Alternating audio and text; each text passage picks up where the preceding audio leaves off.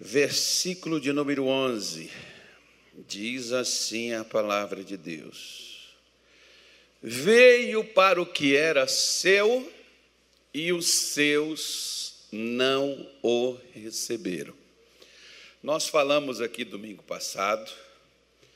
A princípio, Jesus veio para todos, todos, todo o povo judeu, não era para todas as nações, e os judeus não o receberam na sua totalidade. Claro que parte deles, alguns deles, receberam a Jesus e caminharam com ele.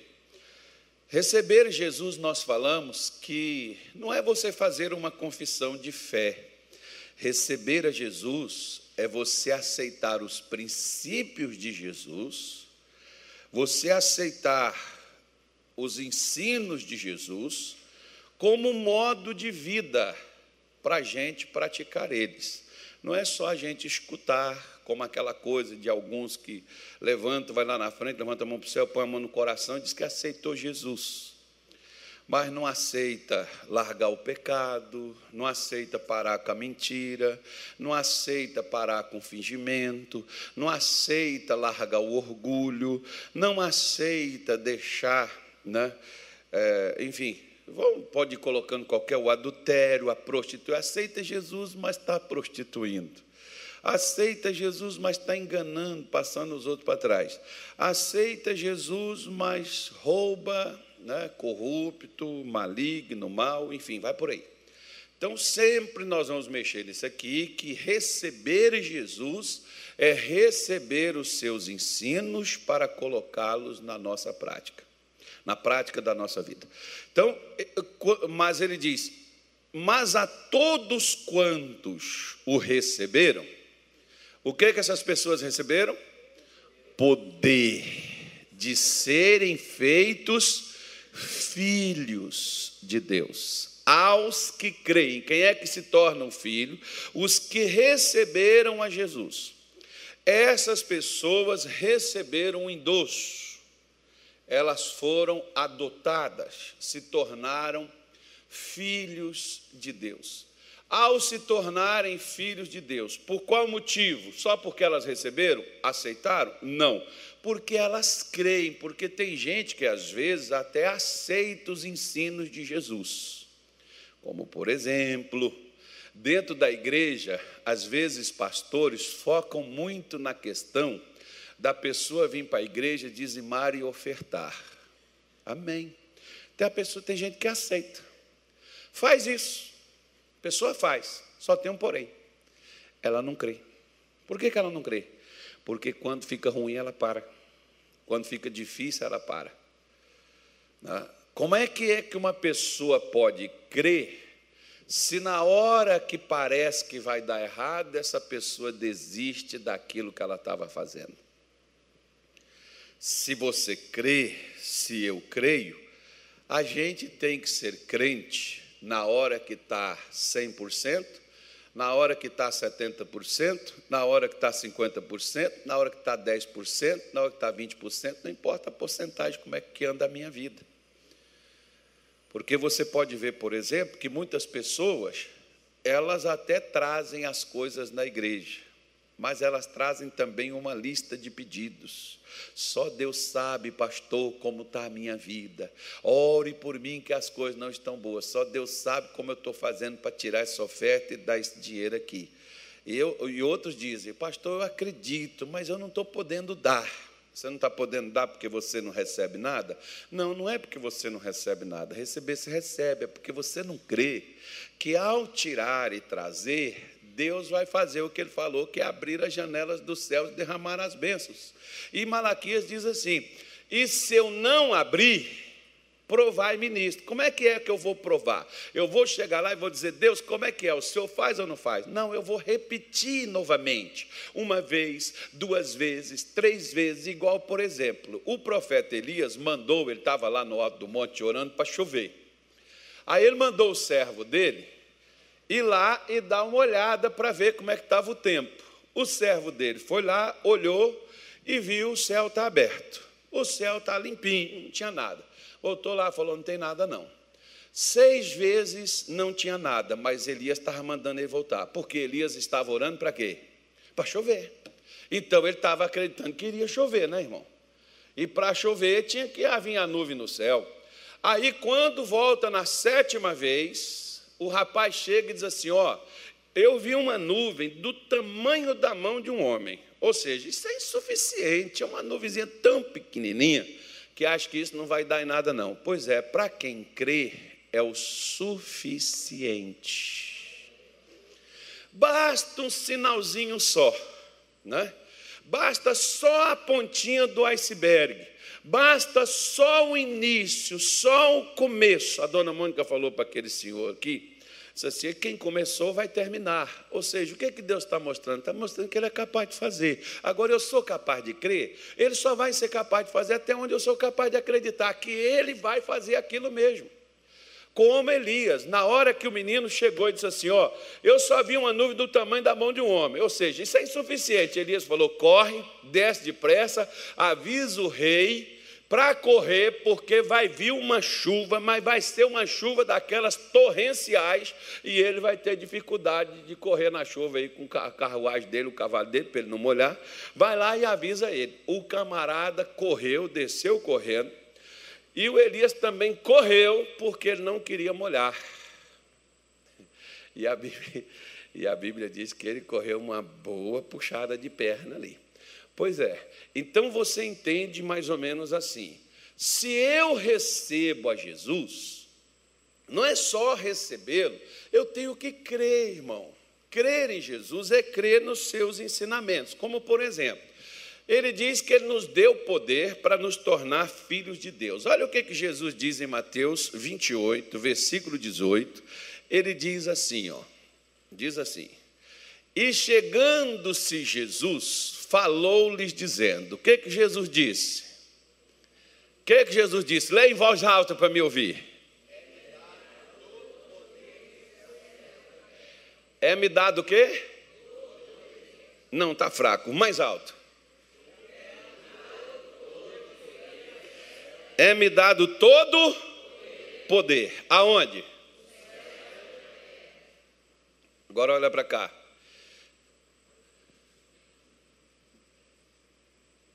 Jesus tinha poder aqui na terra? Tinha ou não tinha? Oh, mas se ele tinha poder, por que, os demônios estavam trabalhando?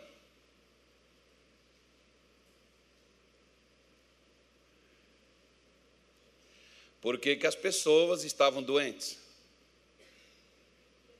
Principalmente no seu tempo, no tempo da existência dele, física, que ele estava aqui na terra. Né? Por que, que as pessoas tinham problemas? Por que, que Lázaro, né? por que, que Maria, Marta estava lá chorando? Por que, que a mulher do fluxo de sangue estava lá doente? Todo aquele povo era judeu.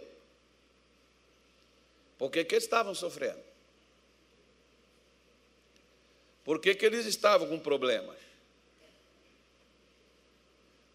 Porque entenda bem que o poder dado a Jesus não é um poder político, muito menos um poder financeiro. Era um poder espiritual. Que se nós soubermos lidar com esse poder espiritual, a gente mexe em qualquer outra área de qualquer poder, poder político, poder financeiro, mas a gente precisa entender como é que o poder espiritual funciona. Porque espiritualmente o povo não era de Deus? Era ou não era? Mas por que, que Satanás escravizava eles? Se eles eram de Deus. Se eles pertenciam a Deus, por que, que Satanás os escravizava? Pelo mesmo motivo que escraviza os cristãos nos dias de hoje. Nós apenas temos uma religião. Nós, de fato, muitas vezes, não acreditamos no que nós mesmos afirmamos. Tinha um camarada, é, um filósofo, creio que ele era um alemão, Eu não sei pronunciar o nome dele todo, mas o diminutivo dele era o Nietzsche. O Nietzsche ele tinha raiva de cristão. E sabe qual era o motivo por que ele tinha raiva de cristão? Porque ele dizia assim: os cristãos eles falam que Deus é isso, eles falam que Deus é aquilo, eles falam que Deus é assim, eles falam que Deus é assado. Porém, na hora que vem o problema, todos eles correm. Se o Deus deles é isso, por que, que eles fogem? Por que, que eles correm? Por que, que eles temem? Por que, que eles ficam amedrontados? Por que, que eles ficam desencorajados? Por que, que eles perdem o ânimo? Porque quando eles não estão com problema, eles estão lá dizendo: Ó, oh, Deus é assim, Deus cura, Deus liberta, Deus transforma, Deus faz assim, Deus faz assado. Agora, por que, que quando o negócio fica ruim para o lado deles, eles fogem? Então, Nietzsche, ele dizia que não gostava de cristão, porque cristão é falso. Ele não gostava da falsidade com que os cristãos se comportavam. Porque quando se a gente estiver numa cadeira de balanço, tomando um tereré, esperando uma picanha ficar assada no fogo, a gente está feliz da vida, né, irmão? A gente vai falar coisa boa, a gente vai profetizar, vai crescer. Esse mês é mês de bênção, esse mês é mês de vitória. Você vai pregar para todo mundo. Agora deixa você não ter um centavo, não saber como é que vai pagar suas contas, aparecer uma doença no seu corpo físico, e o médico dizer assim: eu não tenho remédio para isso, para ver como é que é que fica até o seu humor. Você vai ficar jururu, diga assim, eu não. Mas quem é descrente fica. Você vai ficar jururu, você vai ficar desencorajado e você vai começar a questionar, primeiro, Deus, a sua fé, a sua igreja. E você vai caçar um culpado e talvez este culpado serei eu. Porque o pastor Carnão também não faz nada, ele não vem aqui fazer uma visita, ele não vem aqui pôr a mão, me dar um sal grosso, um azeite ungido, uma água santa. Se ele viesse aqui orasse em mim, eu ficaria bom.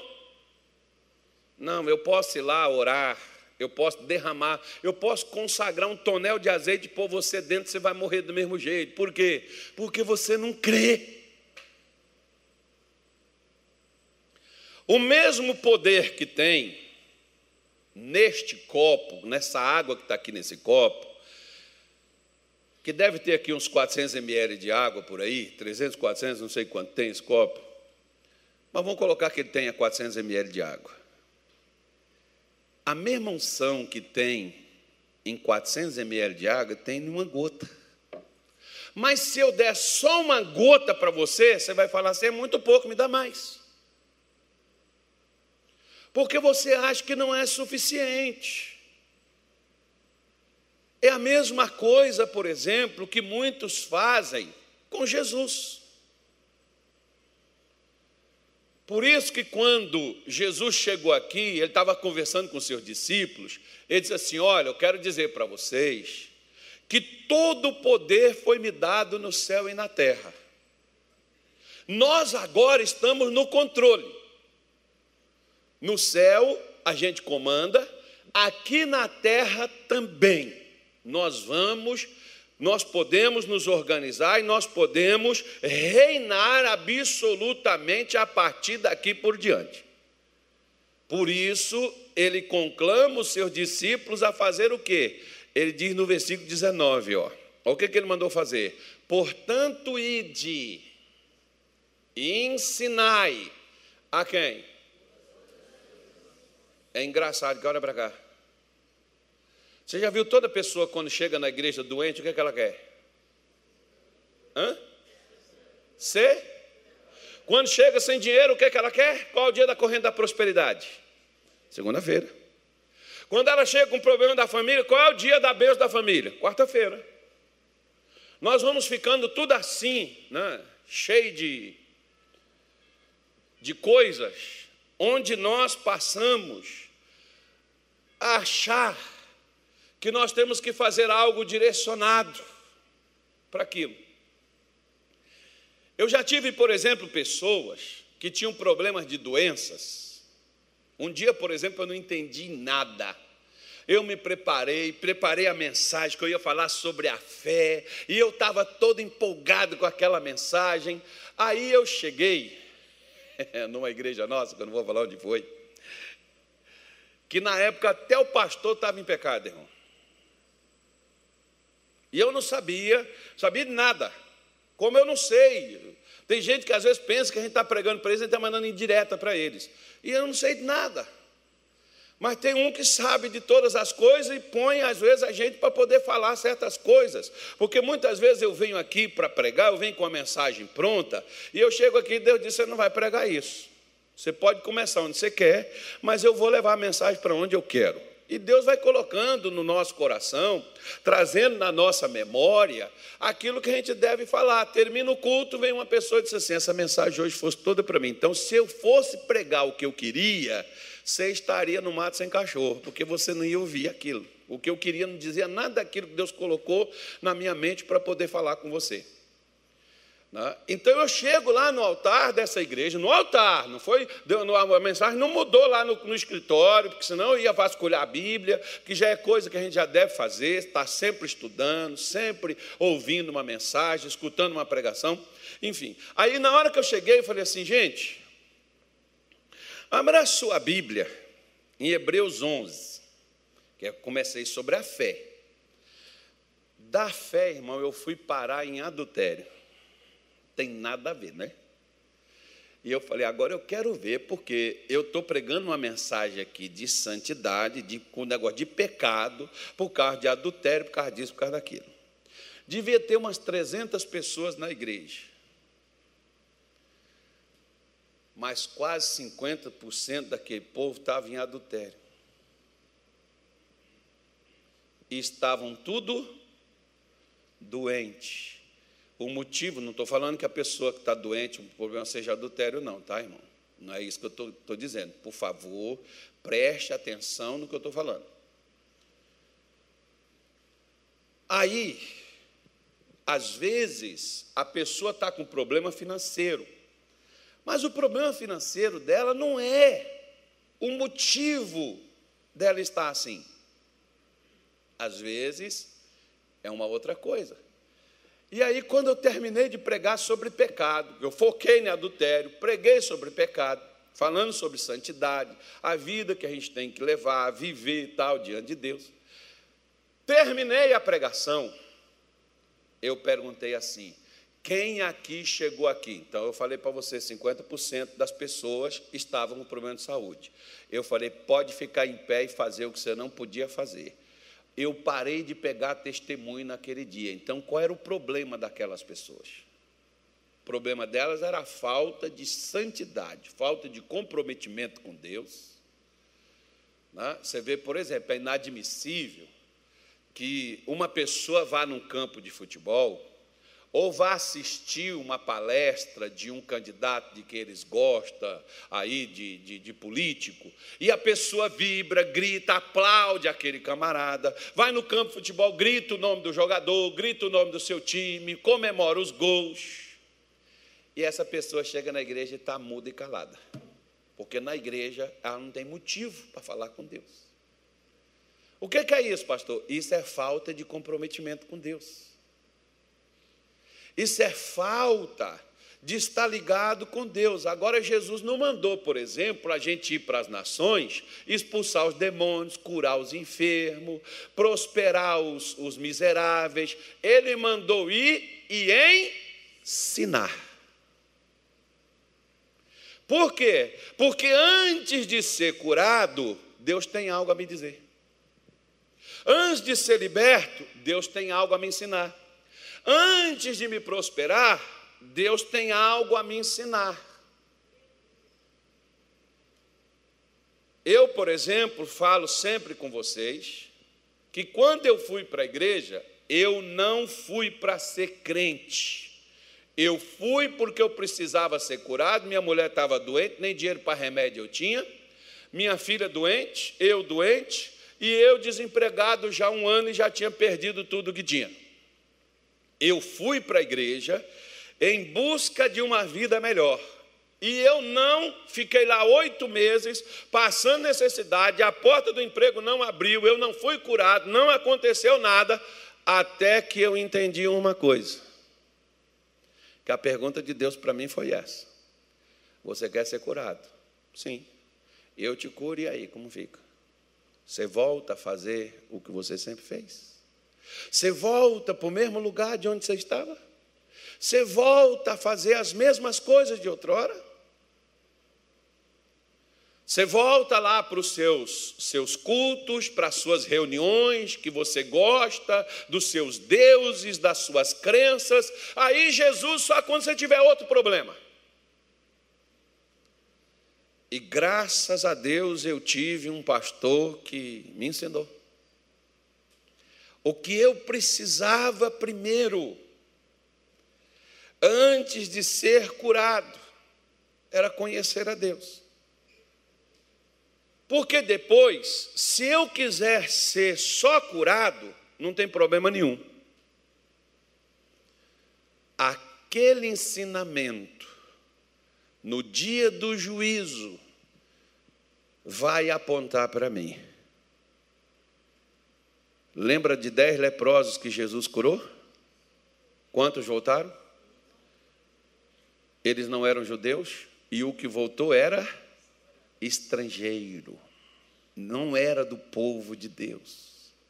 Mas foi aquele que entendeu a mensagem de Jesus, porque quando Jesus falou com ele, ele estava, era um zero à esquerda. Quando Jesus falou com ele, ele era um miserável, ele era um desgraçado, mas Jesus ensinou ele o caminho. E aquela cura era apenas o início daquilo que Deus iria fazer na vida daquele leproso. Muitos cristãos, por exemplo, eles perdem o que Deus tem para fazer na vida deles. Sabe por quê? Porque nós temos um problema muito sério. Nós não queremos aprender. Você vê, por exemplo, todo mundo quer parar de sofrer, mas ninguém quer aprender. As pessoas querem ir para as escolas, querem tirar os diplomas, mas não importa em aprender, não. Depois fica um monte de gente formada sem ter condição de fazer nada, porque não sabe nem por onde começa. Mas está com o diploma na parede, carteirinha no bolso, e não consegue resolver nada. Por quê? Porque não aprendeu. Mas se não foi ensinado, tudo bem. Mas se foi ensinado, por que eu não aprendi? Na igreja eu vou te dar uma, eu vou te dar uma, eu vou te dar uma dica. Nunca venha para a igreja para ser curado. Não venha para a igreja para prosperar. Não venha para a igreja para ser liberto. Venha para a igreja para aprender. O dia que você vier com esse espírito, você começa a entender a, a primeira, uma das primeiras bem-aventuranças que me parece que seja Mateus capítulo 5, versículo 3, que Jesus disse uma coisa bem interessante acerca disso, né? Mateus 5, versículo 3, diz: Bem-aventurados os pobres de espírito, porque deles é o quê? Hã? Versículo 4 diz o quê? Bem-aventurados que choram, porque serão o quê? Versículo 5 diz o quê? Bem-aventurados os mansos, porque eles herdarão o quê? Versículo 6 diz o quê? Bem-aventurados que têm o quê? Fome e sede de justiça, porque eles serão fartos.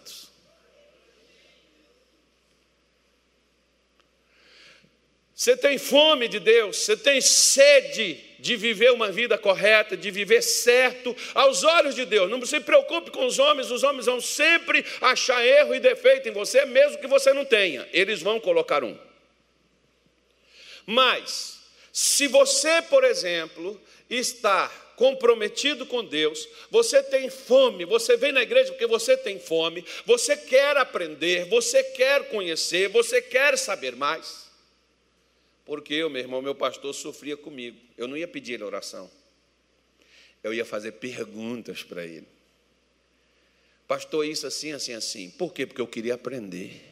Eu não podia ver ele quieto, que eu estava. Ainda bem que naquele tempo não tinha um WhatsApp, senão eu enchi o WhatsApp dele de pergunta.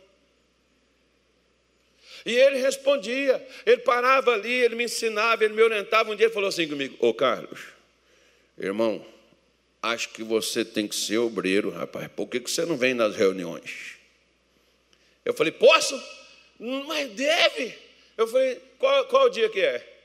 Na próxima, já, no próximo dia eu já estou. Se fosse hoje, eu já ficaria para poder participar da reunião. Por quê? Porque você tem que ter fome. Você tem que ter vontade, você tem que querer aprender, porque você vai ser fato. Quando você aprender, irmão, você não precisa que outros façam o que você aprendeu a fazer, você mesmo vai lá e faz. Antigamente eu pedia às pessoas para fazer pão de queijo para mim, porque eu não sabia fazer. Depois eu aprendi a fazer, eu não peço mais. Embora, embora eu não esteja, no, no momento eu não estou comendo, mas se eu quiser fazer, eu faço. Eu não preciso pedir. O que você sabe fazer, você não precisa pedir para os outros. E muitas coisas o que nós precisamos é aprender a fazer. Que é a parte que a gente não quer, porque olha só, aprender é fácil. É? assim como ensinar também. Tem pastor, por exemplo, que ele tem dificuldade em ensinar. Como tem professor, por exemplo, irmão, tem professor, ele é professor, está de professor, mas não sabe ensinar. Ele tem dificuldade em, em passar, ou talvez não aprendeu, tem dificuldade de passar o que sabe. Né? Tem pessoas que é assim. Não é fácil aprender, como não é fácil também ensinar. Então tem que ter quem ensine e tem que ter quem queira aprender. Você tem que ter pessoas que te ensinem, saiba te ensinar e você tem que querer aprender, porque muitas vezes o problema não é do professor. Você pode ver, por exemplo, nós temos né? Muita gente que ensina, rádio, televisão, internet, tem muita gente boa ensinando, mas tem gente boa aprendendo, assimilando o que é ensinado, porque uma vez que algo é me ensinado, qual é a perspectiva disso? A perspectiva disso é fazer. Quando Jesus mandou, Mateus 28, 19, ele mandou ir por todo mundo, ensinai a todas as nações, batizando-as no nome do Pai, do Filho e do Espírito Santo. Aí o versículo 20 diz assim, ó: ensinando-as a quê? Prosperar, fazer dinheiro, crescer, ficar curado. Ensinando o quê? A guardar as coisas que eu vos tenho ensinado. Guardou? A minha mãe, por um lado, eu gostei da, da metodologia dela, porque um dia eu liguei para minhas irmãs e falei assim: o que está ruim aí na casa da mãe aí? Xícara, garfo. Ela falou assim: as coisas dela de, de um jantar dela, a, a, a, como é que chama? Aquele troço de jantar. A parede de jantar dela está ruim. Os pratos estão velhos, as colheres estão ruins. Eu falei, eu vou comprar um novo. Comprei um novo, levei mãe. Oh, meu filho, eu estava precisando. Não, não foi profecia nem revelação, foi minha irmã que me falou. Mas eu não disse nada para minha mãe, não. levei para ela, levei uma garrafa, levei um negócio, dei de presente para ela. Aí ela desembrulhou tudo, viu tudo, depois ela guardou tudo. E eu falei, mãe, só não vai usar não? Ela disse, não, meu filho. Eu falei, o outro não está velho? Está velho, mas ainda dá para usar. Eu vou deixar esse aqui para quando eu tiver de fato precisando mesmo, eu usar ele. Pô, legal, se fosse eu, eu já não guardava, irmão. Mas ela falou assim: eu vou usar o outro quanto puder, e esse aqui eu só vou usar se eu de fato precisar disso.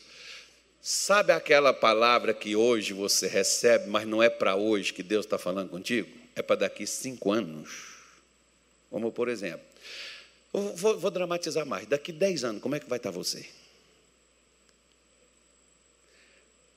Não, deixa eu fazer pior. Há 10 anos atrás, Deus falou com você: sua vida não era para ser essa que você está vivendo hoje. Sabe por que você está vivendo? Porque o que Deus falou você não guardou. Se, Deus, se você tivesse guardado, olha o que, que aconteceria. Ó. Eis que estou convosco todos os dias. Quando é que Jesus vai estar comigo? Não é quando eu oro, quando eu peço, não. É quando eu guardo o que ele me ensinou. Porque o ensino é ele em pessoa. O ensino é ele. Eu acabei de te ensinar uma coisa aqui da minha mãe. O que, é que eu estou fazendo? Eu estou guardando a, me, a, minha mãe comigo. São coisas que ela falava, coisas que ela fazia, coisas que ela dizia. Por que, que Deus fala? Por que, que Deus me ensina? Porque talvez Deus está te ensinando algo que hoje você não vai precisar disso, e graças a Deus. Mas daqui 10 anos, 5 anos, você pode estar precisando do que você está ouvindo. E o que, que você fez com o que você ouviu? Como você não estava interessado em nada? Porque você não tinha fome, porque você não tinha sede de aprender. Porque tinha uma coisa, meu irmão, que eu chorava quando eu cheguei na escola, porque eu tinha um negócio comigo eu queria aprender a ler e escrever. Aí a tia foi me ensinar as vogais. Eu disse: já dá para fazer o nome, tia? Ainda não, filho. Agora vou ensinar as consoantes. Gente do céu. E agora? Já dá? Não, tenho que ensinar a formar as palavras. Aí eu queria aprender logo, eu queria, eu queria aprender a escrever meu nome, era meu sonho de consumo. Eu não estava ali na escola por outra coisa, não. Eu nem pensava outras coisas, eu só queria aprender a ler, porque eu queria ler a Bíblia da minha mãe, porque só tinha umas figuras. Eu, as figuras falam muita coisa, mas as letras, você não sabe se está compatível com as figuras. Como diz que mineiro é desconfiado, eu sempre desconfio. Eu quero saber se a letra está igual à figura, então eu queria aprender a ler para ler a Bíblia dela. Que era aquelas Bíblias desse tamanhozinho aquele monte de figura. Jesus e a samaritana. Aí tinha o poço, a samaritana, numa página e a história relatada da outra. Mas será se a história é aquela? Então se olhava, achava bonito, e eu queria aprender a ler meu nome, escrever meu nome e ler a Bíblia, para saber se aquilo era o certo mesmo. Era meu desejo de aprender a ler. Se você tem um desejo de alcançar algo da parte de Deus, Talvez o seu erro está aqui. Você quer as bênçãos, mas você não quer aprender sobre elas. Deixa eu só te falar uma coisa. Olha para cá. Israel saiu do Egito, não saiu? Sim ou não? E o sonho deles era ir para para Canaã. Qual era o sonho de Deus? Levá-los a Ele primeiro. Porque você pode ver Êxodo 3, que você vai ver que Deus disse assim: ó, o sinal de que eu te enviei para que tire Israel do Egito é que vocês virão aqui neste monte e me adorarão. O que Deus queria levar o povo primeiro a Ele. O povo foi no monte? Foi. Mas eles queriam ir para Canaã. Por que, que todos aqueles de 20 anos para cima que saiu do Egito, por que, que eles morreram no deserto? Porque eles queriam um Deus que matasse a fome, um Deus que curasse, um Deus que protegesse, um Deus que prosperasse, mas eles não queriam conhecê-lo. Por que, que eles morreram no deserto? O salmista diz: A Israel o Senhor mostrou o seu poder a Moisés, Deus o fez conhecer. Deus mostrou os seus caminhos. Para Israel, Deus fez milagres.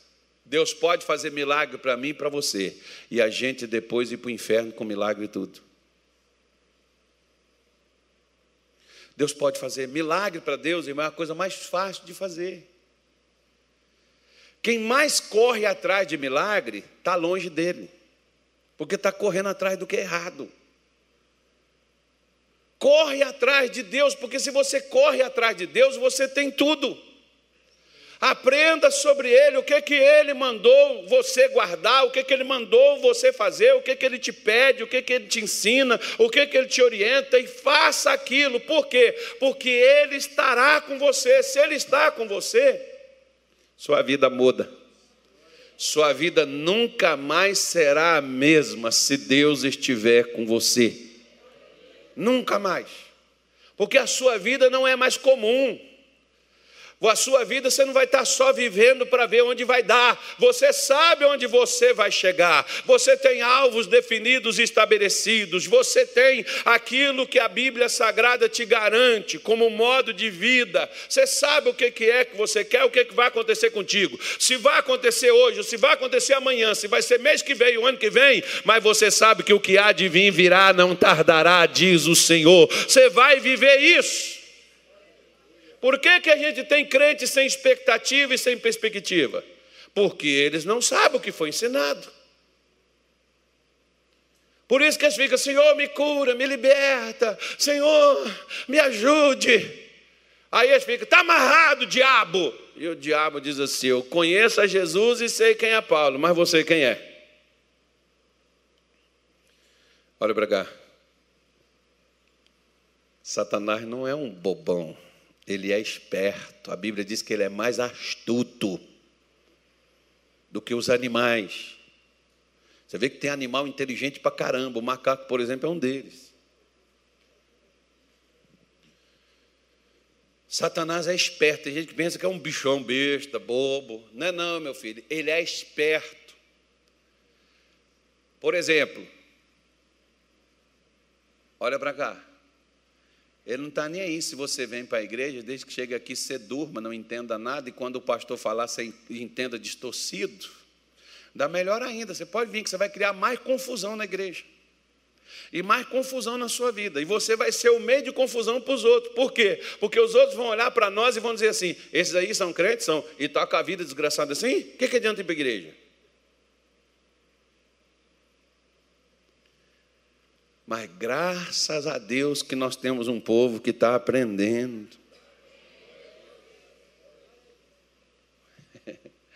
e que está desfrutando e está vivendo do que está aprendendo, porque o ensinamento, ele tem um destino, é nos levar até a vitória, é nos dar a benção.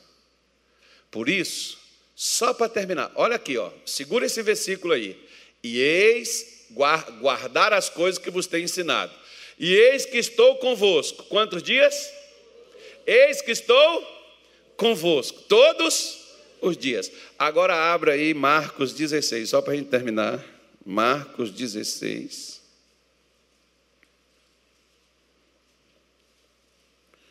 Já abriu? Versículo 17.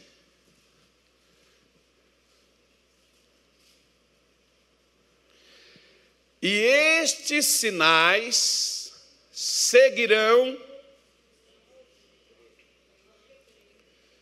Lembra de Mateus 20, diz, eh, eh, eh, Mateus, uf, Mateus 28, 20. Lembra? Se guardar, eis que estou convosco quantos dias? E o que, que ele está dizendo aqui? Agora olha para cá, vem cá, pastor Tony. Vamos cantar a musiquinha do missionário. Estou seguindo a Jesus Cristo, neste caminho eu não desisto. Estou seguindo a Jesus Cristo, atrás não volto, não volto não. Eu estou seguindo o pastor Tony? Estou ou não estou? Agora eu não entendi, gente. Estou seguindo, levanta a mão. Não estou seguindo, levanta a mão. Levanta a mão, deixa eu ver a sua mão. Levanta, irmão, eu quero ver a sua mão. Jesus, põe, põe benção nessas mãos aí agora, Senhor. Essas mãos levantadas aí, está vendo? Que você fica pensando que eu estou brincando com você. Eu quero te abençoar. Então eu queria só ver sua mão. Então, seguir não é ir atrás. Vá. Seguir é estar lado a lado. Jesus está dizendo: Eu estarei convosco todos os dias. Esses sinais vai seguir você que crê. Onde você entrar, eu estou. Entrou na ripimboca, eu estou lá dentro. Entrou na confusão, eu estou lá dentro. Entrou na fornalha, eu estou lá dentro. E o fogo não vai te queimar. Entrou no rio, ele não vai te submergir. Entrou onde você entrar, eu estou com você. Entrou lá na serpente, pegou na serpente, eu estou pegando junto com a serpente contigo. Porque ele diz: esses sinais seguirão aos que creem. Qual é o sinal? Em meu nome. Irmão, olha para cá. Fica aqui, pastor Antônio, não vai não. Olha para cá. Expulsar demônios significa você forçar a saí-los. Tem crente que tem até medo. Ai, pastor, demônio não, essa coisa assim. Quando, quando acontece, nem fala, pastor, hoje é domingo, dia do Espírito Santo. É, é, é como a senhora, ela, ela, ela, ela brigou comigo aqui, chegou comigo, ela disse assim: Eu não vou mais na sua igreja porque o senhor pensa que o demônio é maior do que Deus, que o senhor fala muito em demônio. Eu falei: Se ele não existisse, se não tivesse na sua vida, eu não falaria nada.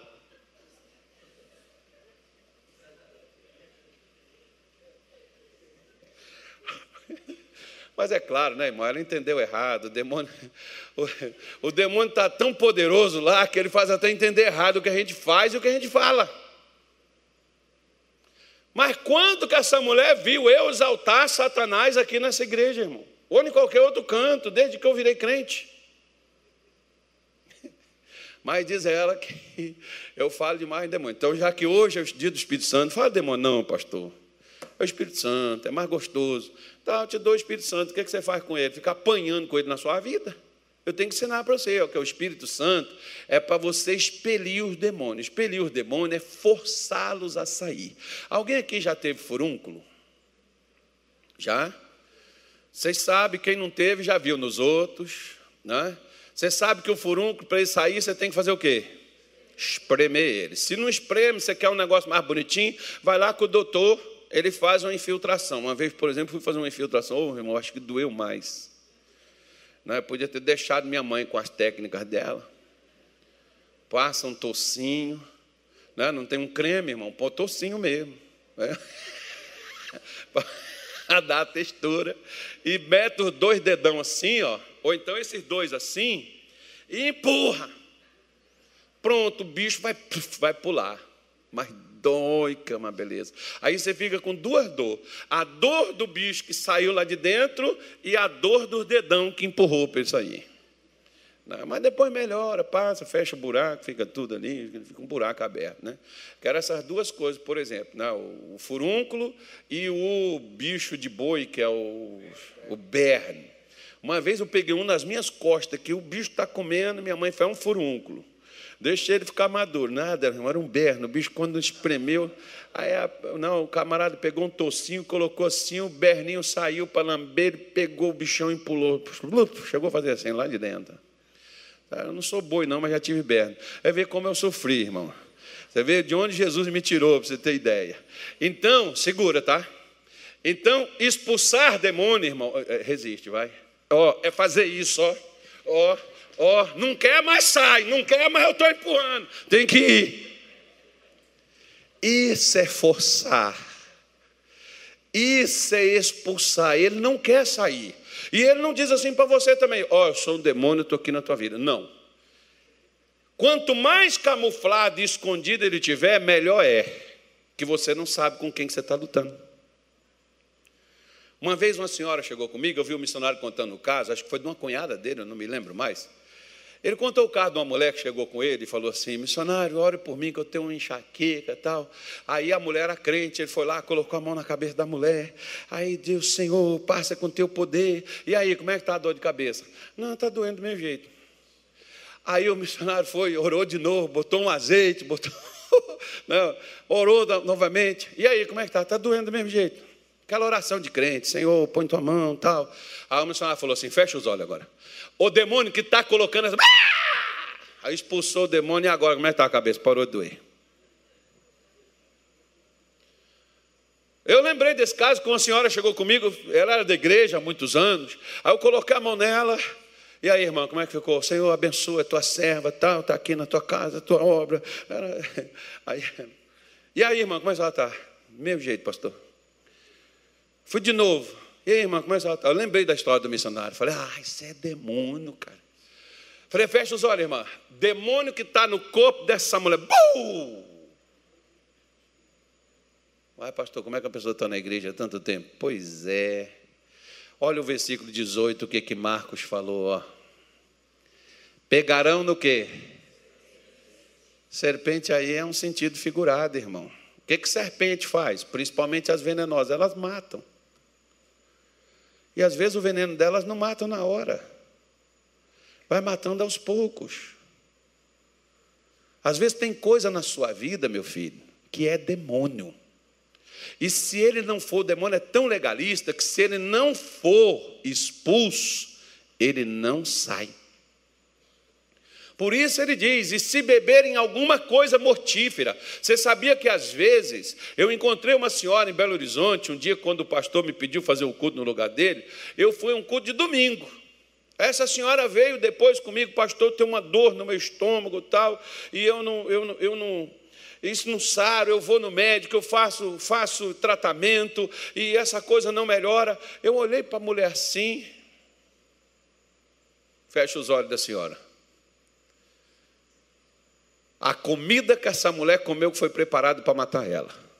Meu irmão, o demônio manifestou na mulher, mas de uma forma violenta. E naquele tempo, né? Eu, hoje eu faço melhor. A gente vai aprendendo.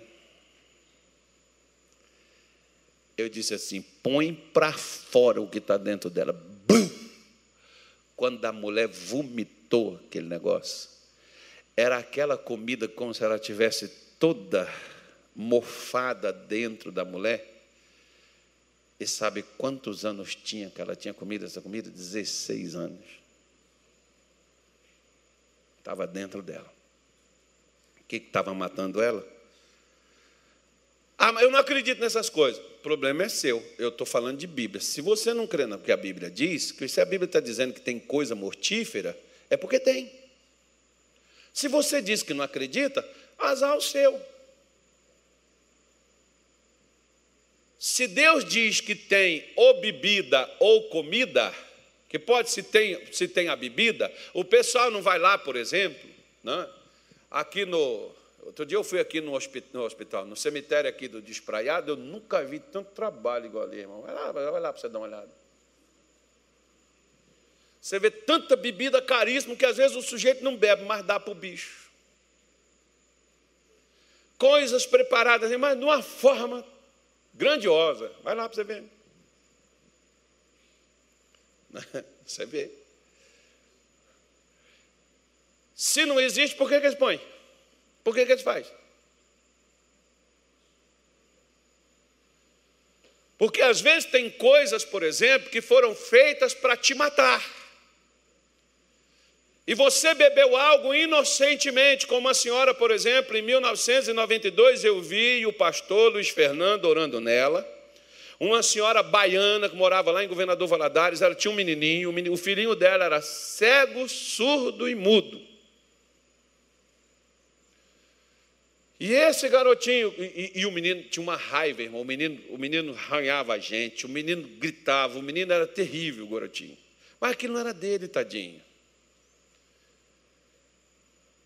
Isso, como agora no mês de setembro, nós estamos em agosto, né? Mês de setembro, tem um negócio aí que o pessoal dá uns docinhos, umas balinhas, umas coquinhas, para quem gosta, né, pastor Evan? Para quem é fã de uma coquinha. Vou pedir alguém para preparar uma coquinha dessa para você.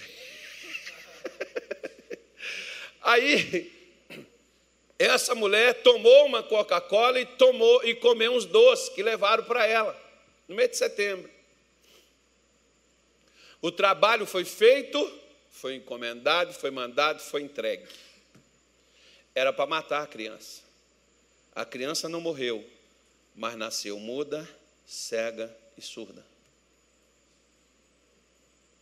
Mas naquele dia que Deus usou o pastor Luiz Fernando, que expulsou, quebrou aquele elo, o garotinho passou a ver, a falar e a ouvir. Às vezes tem coisas na minha vida e na sua que foram feitas para matar. O pastor, o senhor está colocando medo na gente, não é melhor o senhor colocar fé? Sim, eu estou colocando fé, que é para você poder entender.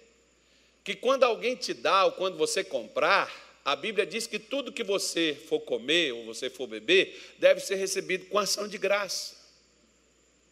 Você não sabe o motivo da pessoa estar tá lhe dando. Se você não sabe, então não demole.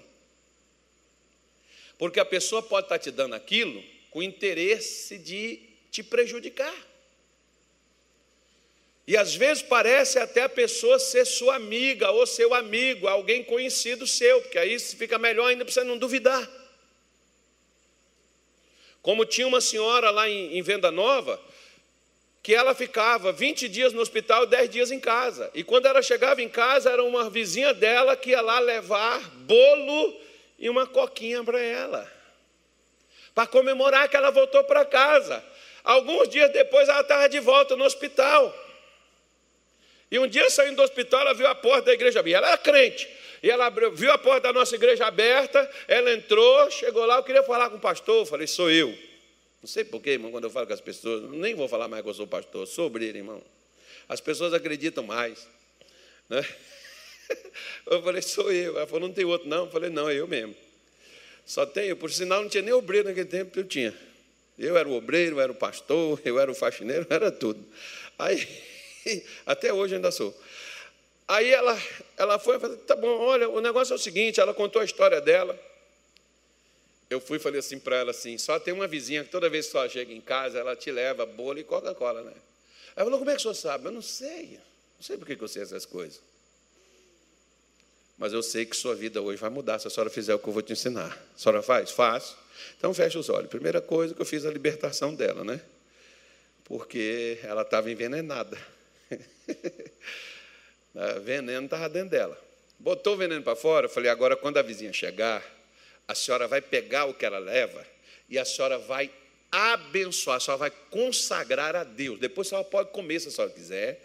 Se a senhora não quiser, a senhora joga fora. Não vai te fazer mais mal. Porque antigamente o bem vencia o mal até na novela da Globo. Eu não assisto mais, tem uns 30 anos que eu não assisto mais. No tempo que eu assistia, o bem sempre vencia o mal. Então o bem sempre vence. O pastor pode? Não, não pode não. Se você não crê, não pode. Mas se você crê, pode. Né? E essa senhora foi, pegou, voltou para casa. Quando ela chegou lá, a vizinha já chegou. Ah, vizinha, está de volta, estou de volta. Vou fazer um bolo e um refrigerante para a gente tomar. Foi, e só levava lá e colocava lá para ela. Não comia, não. Quando alguém levar alguma coisa para irmão, comer comigo. ela não comia, não, ela comia sozinha. E a mulher comeu. E como é que você está? Estou bem. E aí, fulano, está bem? Estou bem. Voltava no outro dia, está bem? Estou bem. Está assistindo nada, não? Nada, nada, nada. É sério. Um dia a mulher apelou com ela, irmão. Virou para ela e falou assim: Quero saber qual é o seu guia, porque o meu guia agora não está tendo mais força com o seu guia. Ela falou: O meu guia é o melhor que tem. Quer saber onde quer? É? Vamos lá no meu, no meu guia. A mulher foi com ela lá na igreja. Ela chegou lá e falou assim: Pastor, como eu já sabia da história.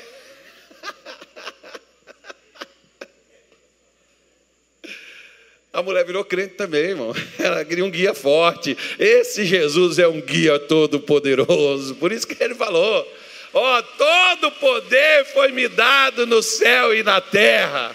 É todo. Não é parte, é todo.